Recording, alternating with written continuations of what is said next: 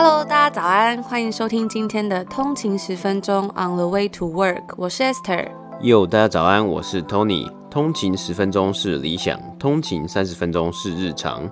不想再通勤听音乐了吗？来一起听听国际新闻的第一手消息。通勤十分钟，每天的通勤时间和你分享国际商业新闻。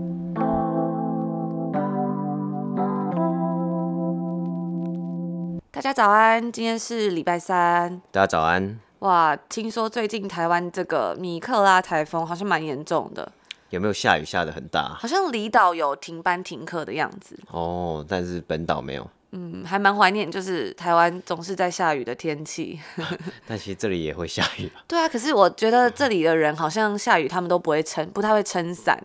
因为大家就是这里很流行那个淋雨吗？还是不是不不是很流行淋雨啦，哦、是很流行那个 Gore-Tex 的外套，哦、就是防就是防泼水的外套。对对对对对。那下就是冬天的时候，雨季的时候，大家就会穿那个，因为不然很麻烦，就是你要一直撑伞收伞。那还不如直接穿一个防水外套，这样就就懒得拿伞了。有时候会忘记带伞出门了，或是有时候伞就放在捷运上了，嗯、就就会忘记拿。我记得以前我大学的时候，常常就是伞放在图书馆外面，然后出来伞就不见了。真的吗？就被偷走。我都放在公车上或者放在捷运站上面，然后就忘记拿下来。OK，好。OK。对，那节目的一开始呢，我们也是要跟大家说，哎，我们的这个抽奖活动还在进行哦，就是因为呃，我们有做了一个小小的抽奖活动。如果前几天没有听到，或者是新加入的听众朋友没有听到的话，就是因为我们要呃庆祝这个我们的 IG follower 超过一千人，然后、嗯、呃以及我们就是最近呃有在总榜的排行榜里面，就觉得哎很感谢大家的支持，所以我们就排行榜前十。对。就有做了一个呃好书抽奖活动，那这些书都是我们之前在集数里面有分享过的书，我们都觉得很不错的，嗯、也希望可以给大家一些帮助，就是有正面影响、正面能量的书这样。对，那目前我看好像还是大概还蛮有机会抽中的啦，所以大家可以再赶快来一起参加。现在的人数大概是在一百 一百多左右，对，对，所以你抽到三三本书，对，是有三趴。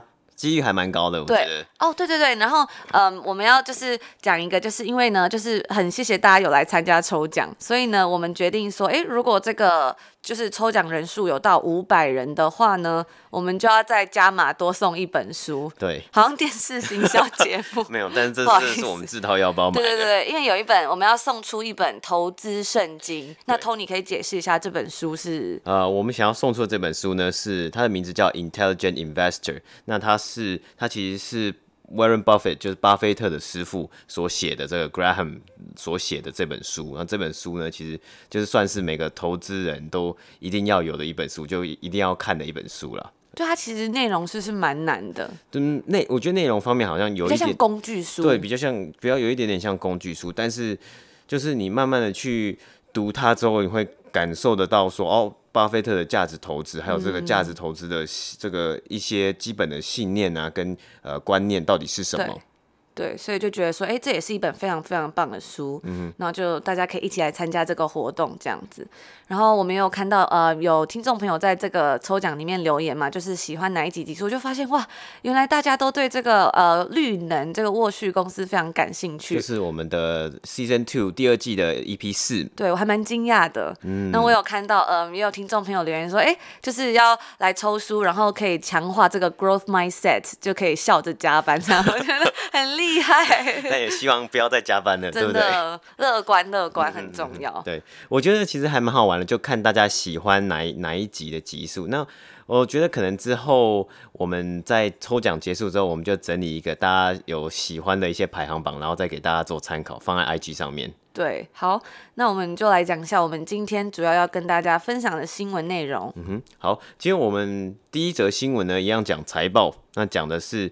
软银，我们在 我们在第一季的四十五集里面有讲到，软银的创办人兼 CEO 孙正义先生，他有很独特的简报风格，那大家蛮奇葩的。对，大家如果想了解的话，可以去听听看那一集，就介绍他的简报。对，我们之前也有在 Instagram 上面分享他呃之前做的简报。嗯、对，那我觉得有一些都跟就跟迷音很像，就是就是迷音呢。他好像说到二零几零年人要活到两百岁这样。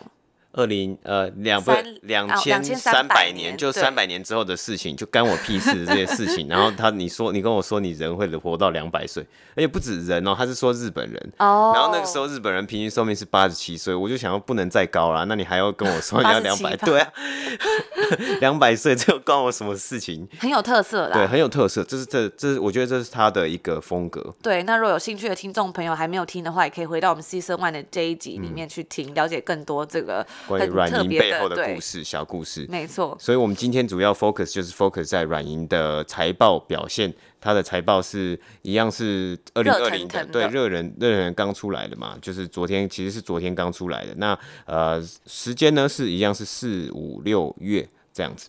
对，好，那我们第二则新闻要讲的就是这个 Airbnb。那 Airbnb 呢，根据华尔街日报，他们是说他们目前正在秘密的，就是 confidentially 进行，就是要进行这个 IPO，它是预计在八月这样子。对，所以就是，哎，如果他这次真的做这个 IPO 的话，可能也会对整个就是呃房屋共享啊，或者是整个 IPO market 算是一个复苏这样。嗯。对，所以就等一下第二则新闻要来跟大家分享这个大家应该都还蛮熟悉的这个房屋呃租屋出租平台的 Airbnb。感觉大家应该都有用过吧？我觉得蛮好奇大家喜不喜欢对这个使用经验。对，我们等下可以来跟大家分享一下，嗯、还蛮多使用这个 Airbnb 的经验。对，OK，好。好，那接下来呢，我们讲完今天要讲的新闻，我们先播报一下今天北美时间八月十一号美股的表现，三大指数的表现。那今天的三大指数呢，都是呈现一个跌幅的状态啦。不过，呃，其实。道琼跟标普五百指数呢，一开始的时候都是上涨了，这是在收盘前的最后一个小时就掉下来了。主要的原因呢，是有就是投资者我觉得仍然在观望嘛，包括呃疫情的走向，美国的疫情走向会如何，还有就是川普上个礼拜六签了一个行政命令要。继续延长这个失业的补助金，不过补助金是从一个礼拜六百块降到了四百块。对对，然后我我觉得那个记者会也是蛮蛮奇葩的。对，我觉得就是去看川普自己在就是讲演，就是他自己在那个 podium 他的讲台上面这样，就是很很很臭屁的讲话，然后又很臭屁的签字。记者一直问他说：“你什么时候要发？”对对对，然后就说就是很快啊。因为一开始他们第一次发的时候好像。很慢，动作很慢。然后我们有看到有有一个影响，是因为川普本来要发那个支票嘛，他一直坚持要在那个支票上面签他的名字，所以支票又重新印了一次，所以就有 delay 到，对，所以记者就穷追猛打。但他就是一直回答一样，我就说很快，我就说很快。然后他还有说他在签那个行政命令的时候，签完之后他就说我的笔可以送，我的笔要送给你们，谁要？然后大家说我要，我要，我要。最后他就真的叫别人，就是说啊，你拿下去给他们这样。对，但他为什么？怎么会签这个行政命令呢？其实是因为他其实在跟国会、白宫跟国会协商啊，是破局的，所以他就直接算是绕道自己签的命令，说我要我就是要给你钱，就是要发钱呢、那他在记者会上面也有讲到。你们拿那些钱，你们要干嘛？我不管你，就一样。我们昨天讲到，就是信任制，就是他信任。反正我做到我该做的。对，不过就是数据显示啊，因为我们也之前有讲过很多次这个 Robinhood 嘛，很多人真的是拿了失业金就直接去拿去买股票，或是投资啊，或是去玩。对，但是其实我有看到，之前有看到，嗯，YouTube 上面有一个 YouTuber，嗯，就是很喜欢台湾的这个莫彩希，对，他就是有呃做一个蛮有正面影响的影片，就是说，哎，他拿这个钱，他是去。帮助一些人嘛，就买一些食物啊什么、嗯，就是有点像是 give back to the community，因为他说他可能不需要这点钱，嗯，对啊，我就觉得哎、欸，看了也蛮感动。对对，那所以说今天呢，其实白宫跟国会还是继续就是重回谈判桌，然后去协商说有没有可能有一个新的，就是双方都可以同意的一个补助方案呐，因为。疫情其实还没有结束，那还是有很多人失业。虽然失业率有下降，只是还是有很多人失业嘛。所以到底要怎么样去补助，补多少，就他们还还还在还在谈。对，那其实，嗯，大家如果对这个川普的，这是上次的这个，呃，就是记者会有兴趣的话，我们也会把影片，嗯、就是简短影片放在我们的 Instagram 账号上面。如果有兴趣的听众朋友，也可以上去看，或是追踪我们的嗯 Instagram 账号 on the 一个底线 Way to Work。好，那今天三大指数的表现呢？纳斯达克指数其实它的跌跌幅是最高的，它跌了一点六九个百分比，跌了。一百八十五点，来到了一万零七百八十二点。那标普五百 S M P 是跌了二十六点，跌幅是零点八百分比，跌涨呃，就来到了三千三百三十三点，而道琼工业指数呢是跌了一百零四点，跌幅是零点三八个百分比，来到两万七千六百八十六点。那呃，其实 earnings season、啊、也快要告一段落，我们也做了好好几集的，就是财报嘛。对。那我们根据这个 FactSet 的上面的分析师的这个统计啊，有百分之九十一 percent 的 S&P 五百的公司是有成功击败分析师的预估了。因为其实通常你公司在发财报的时候。呃，以华尔街的分析师，还有这这种投资银行的分析师，他们都会有出一个预估，说哦，有可能就是你的财报的成绩会多少多少。那有九十一 percent 的公司是有击败这个预估，代表说回复呃经济回复状况可能有比疫情的这个影响还来得好一点。接下来第一则新闻，我们就要来讲今天这个软银，日本科技巨头哦，SoftBank。软银今天公布了二零二零，应该是算昨天啦，公布了二零二零四到六月的财报啊，成绩呢其实算还不错，它的净获利呢是达到了一百二十亿美金，算是一扫就是去年的惨淡成绩啊。那去年出了什么包呢？就是去年有一个很火的新创公司叫做 WeWork，它就是。也是分享经济的其中一块，它是分享办公室空间。它本来已经要 IPO，已经要公开上市了，结果却爆出了破产的危机，就只能导致说，它最大的投资者软银出手，孙正义去救了这个 WeWork，那就扛下很多 WeWork 的债务啊，还有很多额外的金额要付出去。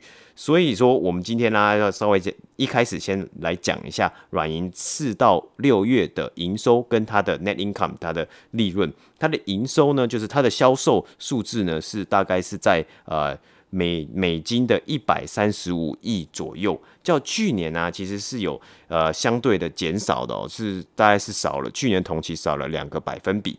不过呢，它的净利润呢是比去年同期还来高的，呃，多了十二个百分比。主要的原因呢，它的、呃、这个软银的创办人孙正义先生有在 earnings report 里面讲到，其中有一个原因是它的 income tax，就是它成本里面的这个呃所得税，在去年同期的时候呢，是比今年付了还要多一倍的所得税，所以导致这个有这个成本上的降低呢，导致它今年的 net income 是可以成长的。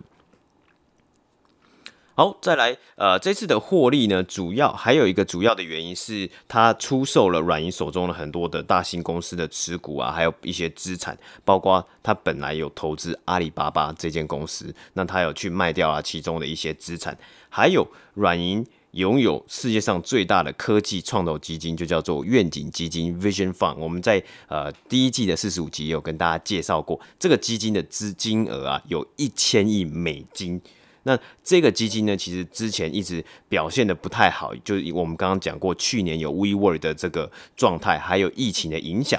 不过它这这一次呢，这一季也有复苏的表现哦，伴随其中有一些科技股因为疫情，但是它反弹得很强烈。哦，其中有一家公司软银有投资，我们之前也有讲过，就是团队合作通讯软体 Slack。啊，这这一次的这个疫情啊，回回升的表现也都还不错，有帮软有算是帮软银赚到钱了。就是总部也是在温哥华的这个，嗯，他其实是在温哥华起家的，对。好，那他的这个。呃，愿景基金的投资的报酬呢，有达到了二十八亿美金，也是渐渐的从亏损啊转到获利。不过其中啊，它因为它的 portfolio 很大，有一千亿嘛，有其中包括了非常多的公司。那有一些公司还是有亏损的状况，像是它也有投资 Uber。我们前几集在第二季的第三集也有讲到 Uber 财报，大家如果有兴趣的话，可以回去听一下。那孙正义先生呢，他有表明。没有办法百分百的，就是过度乐观关于这个愿景基金，还有它之后会怎么样表示，因为它才刚转亏为为为利嘛。但是跟去年比起来啊，其实是有好转的状况，就因为去年就是 WeWork 嘛。那接下来呢，我们要讲一下它这一次的简报，其实也是非常的跟孙正义一样的风格，就是非常有特色。他在他的 earnings call，他的 presentation 的第前三张，他放了日本武士的照片。为什么要放日本武士的照片？我完全不知道，我真的我真的不知道。所以他他在简报里面他有讲了什么吗？他他的意思啊，他的意思就是我看这个简报，就是他三张日本武士的照片，第三张是日本武士就穿着那个，有点像那个是什么？呃，汤姆克鲁斯演那个末代武士的那种、嗯、呃盔甲，但是他拿手上拿的是那种枪，对，嗯、是拿枪，然后它上面的字呢，它就写 defense 等于 cash，就是最好的防御就是现金。那这个呢，就要接到我们刚刚有讲到，他这一次的获利是代表的是他出手出售了很多的资产，他呃，他这个软银里面 portfolio 里面的一些资产、啊，所以他整个简报里面就是只有一张图片。没有，它它有很多 slide 嘛，那它前面是一张一张一张这样子，对对对，一张就是武士的图片，然后还有就武士拿着枪的这张图片，然后写 defense 等于 cash，那他想要，我觉得他想要表达意义就是说，对，很有创意，他很有创意，那想表达意思就是我们要怎么样去防防防防卫我这家公司，我这一季做的动作就是我拿了很多钱，那我怎么拿钱的呢？我是去。抛售有点像是收出售我的资产啊，他去 monetize 他的资产，因为他这些资产其实都是有算是有赚钱的状况啊。那包括阿里巴巴，还有他还有这个 T-Mobile。还有日本本土的这个 SoftBank 的电信服务，它也有抛售一些，呃，就是它是有售出一些资产。那其中呢，跟 T-Mobile 是因为它，呃，软银本来有投资一间公司叫做 Sprint，那 Sprint 也是一个一家电信服务商。那它在今年四月的时候被 T-Mobile 收购了。那在其中呢，软银仍然还是有部分的 Sprint 的持股啊，已经至截至目前为止啊，软银已经将。其中的三分之二的持股把它变现了，就是他把它拿成现金，然后去做一些他的股票的 repurchase，就是他买回了一些他自己的股票，还有他有付了一些他的债务，就等于说他用这些现金去让他的公司就是变得比较健全一点，然后比较完整一点，就是不要说那么的，就是那么的 volatile，那也不要冲的那么快。那加上其实我们有讲到。这个孙正义他一直以来他野心其实就蛮大，他想要做很多事情，就是他这个愿景基金，所以他本来还想要推出愿景基金 Number Two 第二支，但是因为有鉴于他愿景基金第二集啊，其实无法筹措到外界的资金，所以他的呃计划呢是有一个。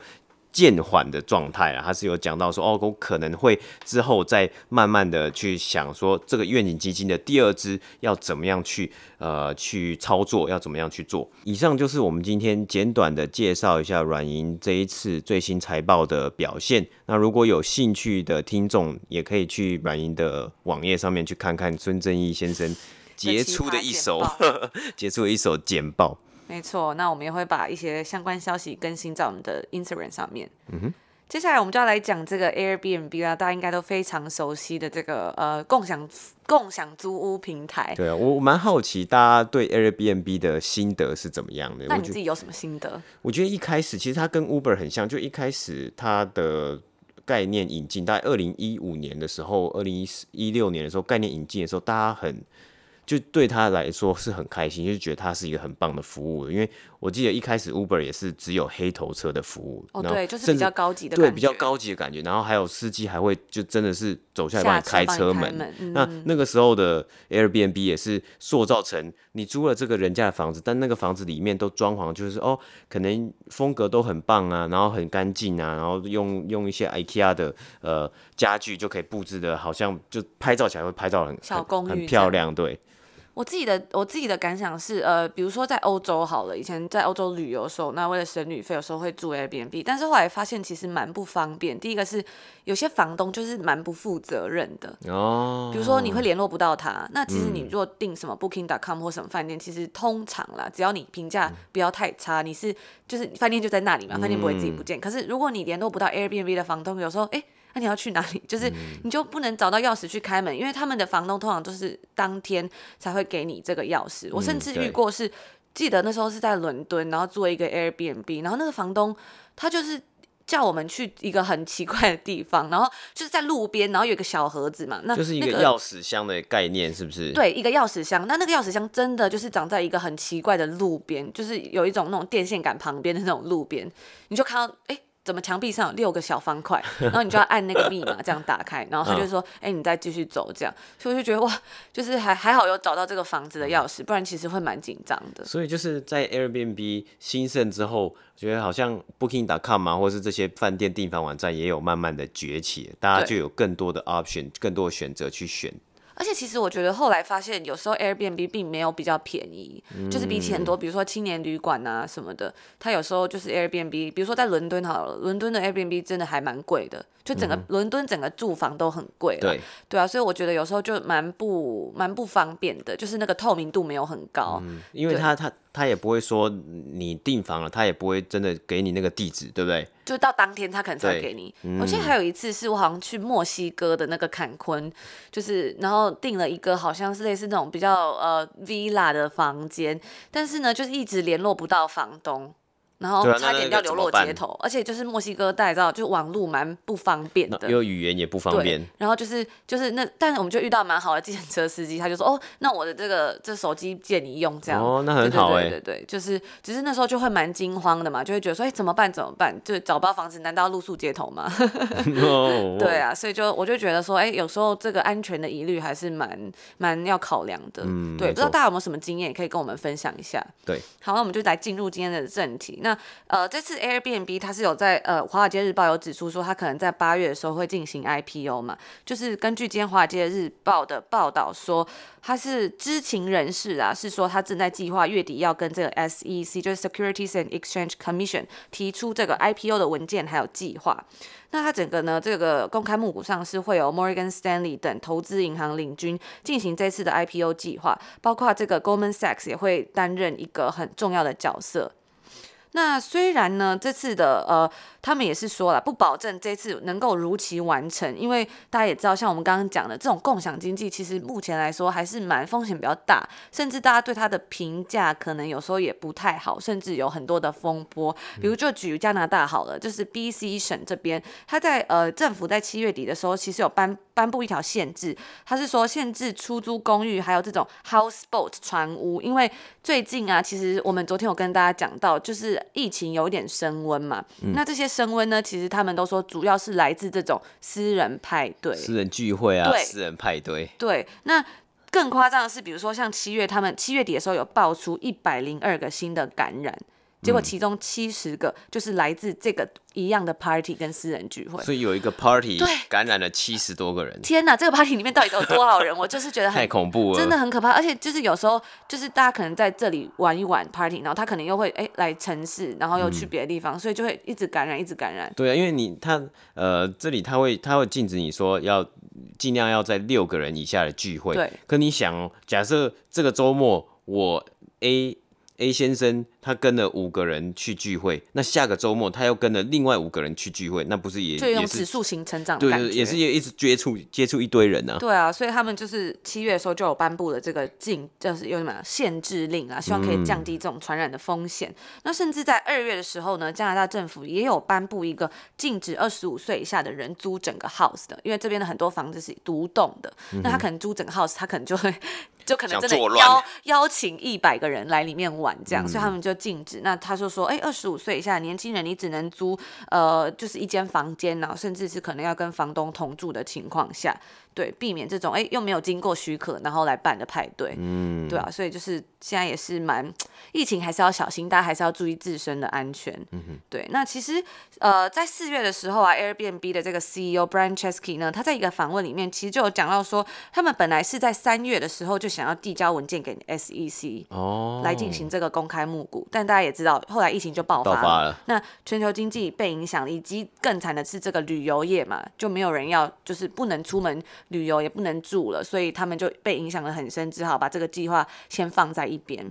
对，那如果这一次的这个 IPO 成功呢？呃，大家都会觉得说，诶，可能这个共享经济又会来到了一个新的里程碑嘛？因为，嗯，大家还是要很密切注意，因为其实这个像是我们刚刚讲到的 WeWork, WeWork，它就是从这种 IPO 的天之骄子，到后来变到濒临破产的公司，嗯、要不是有这个我们说的软银这个资助之下。对，他很有可能就真的破产。真的，那其实，呃，在 Uber，它其实在去年也有 IPO 嘛，还有包括我们这边呃北美这个 Lyft，在去年三月底也是上市了，但是它的股价是从一开始的八十块到现在的三十几块。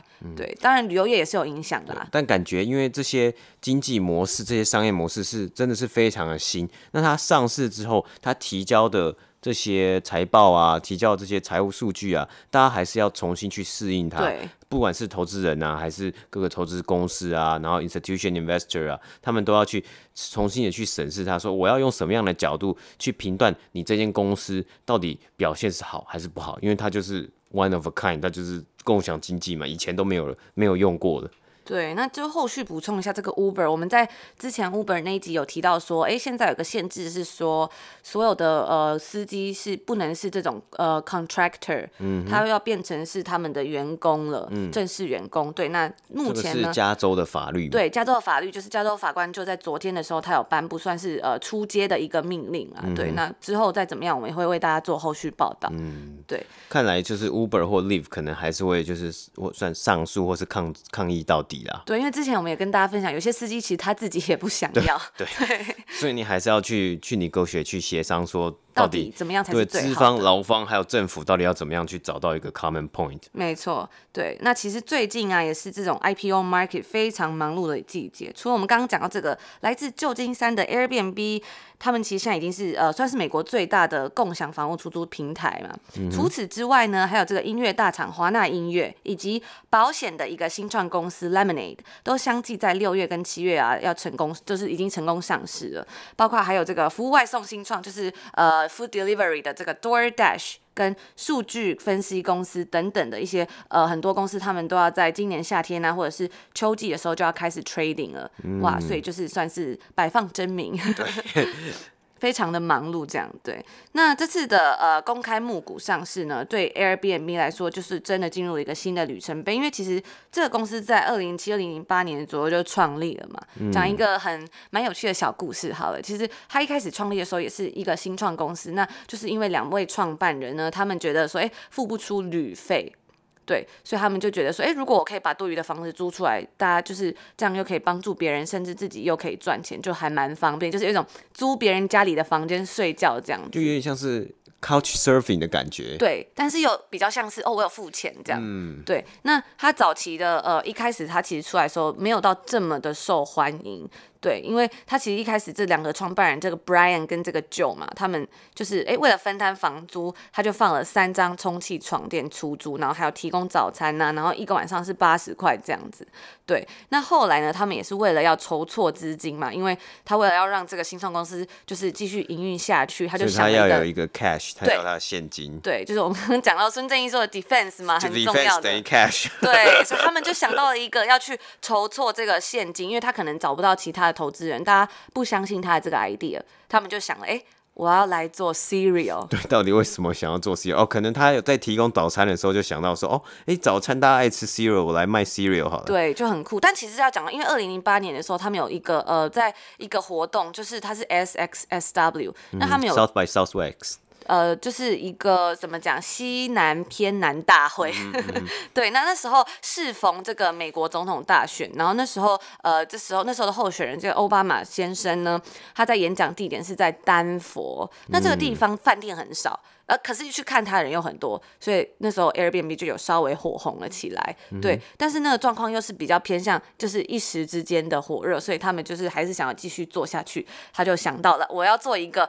呃，特别版的 cereal，什么叫特别版？就是他做了封面有两个口味，一个是奥巴马跟另外一个共和党的竞选人 McCain 的口味，就非常的可爱，因为那个包装就是有那种卡通人物的感觉。嗯对，然后就拿去这个展会里面卖，一盒是卖四十块，结果这麦片，结果没想到卖超好，比他们预期的还好，卖出了五百盒之后，他们是拿到三万块，三万块，对那还蛮爽，三万块美金就快一百万台币了，啊、就等于说你现现金就拿一百万台币，真的，而且这是算他们呃早期来说非常非常重要的一笔资金，嗯、然后除此之外呢，他们没有吃完的麦片也是可以留着自己继续用这样子，他们提供给房客吃啊，对，或者自己吃这样子，嗯、因为新创草创的时候可能比较比较没有钱这样，嗯，我觉得新创对于新创公司来说，一开始虽然可能跟他们的初衷是很不很不相像，但是为了因为要筹措一些资金呢，啊，然后如果真的没有天使投资人或者没有呃就是投资人青睐的话，真的需要找很多的方式去开源，去